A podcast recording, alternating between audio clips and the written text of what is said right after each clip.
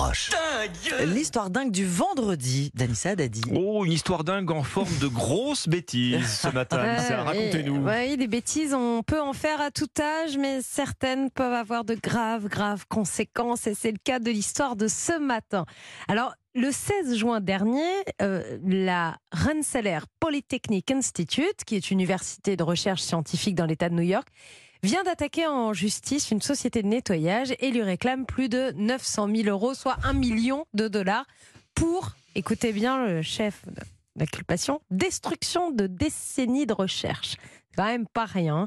La catastrophe, en fait, s'est déroulée il y a trois ans.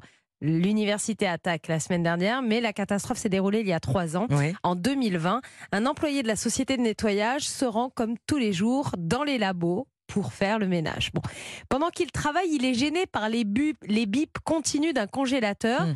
Il se dit que si le congélateur bip, c'est que le disjoncteur doit être en panne. Bon, bah, du coup, euh, il préfère débrancher et éteindre le Oh, congélateur qui est passé de moins 78 degrés à moins 32 degrés. À la boulette. Ça dépasse tout ce que j'ai pu imaginer. Ça y est, vous avez compris ce qui s'est passé Ah ouais. Bon, évidemment, ce congélateur ne contenait pas des poissons panés, mais plutôt, mais plutôt les recherches des scientifiques qui travaillaient sur le rôle de la photosynthèse chez les plantes pour créer de l'énergie. Dans ce congélateur, des cultures cellulaires, des échantillons et surtout plus de 20 ans de Aïe, aïe, aïe, aïe, aïe, aïe, aïe. Ah oui, moins 78 20 degrés, ans. oui, c'est pas des poissons panés forcément. Alors, de moins 78 degrés à moins 32 degrés. En fait, à moins de 3 degrés de différence, peut-être qu'on aurait pu sauver les Mhm, cultures et mhm. les cellules. Là, non, il y avait beaucoup trop d'écart. L'université de recherche a porté plainte, a saisi la Cour suprême parce qu'en plus, on pouvait éviter la catastrophe. Et Mhm. c'est là que le gag devient encore plus grave.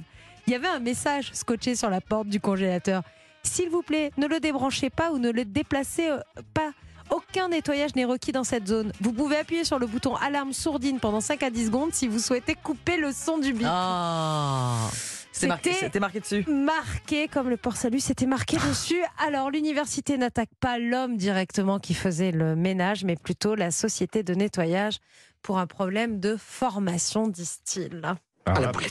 Ouais, pour, pour- pour nettoyer, ça a été bien nettoyé. Ah c'est une grosse boulette. Puis tiens, je voudrais revenir sur une euh, histoire dingue que je vous ai racontée cette saison. Vous vous souvenez des Coréens qui allaient perdre un an parce qu'ils allaient s'aligner sur euh, le comptage de l'âge de date de Oui. naissance na- enfin, mondial? Oui, oui, oui. Eh bien, c'est aujourd'hui. Donc, Ah. depuis minuit, depuis ce matin, tous les Coréens ont un an de moins. On rajeunit d'un an. Ils ont Co- d'un an. en Corée, pour vous rappeler un petit peu l'histoire que je Mhm. vous avais racontée, en Corée, on comptait le temps de gestation comme. Oui. En euh, Corée du Sud, hein, en. Corée hein. du Sud, exactement. On comptait le temps de, de gestation. Dans le ventre de la mer, quand quoi. vous naissiez, vous aviez déjà un an, D'accord. quasi. Bien heureux les Sud-Coréens.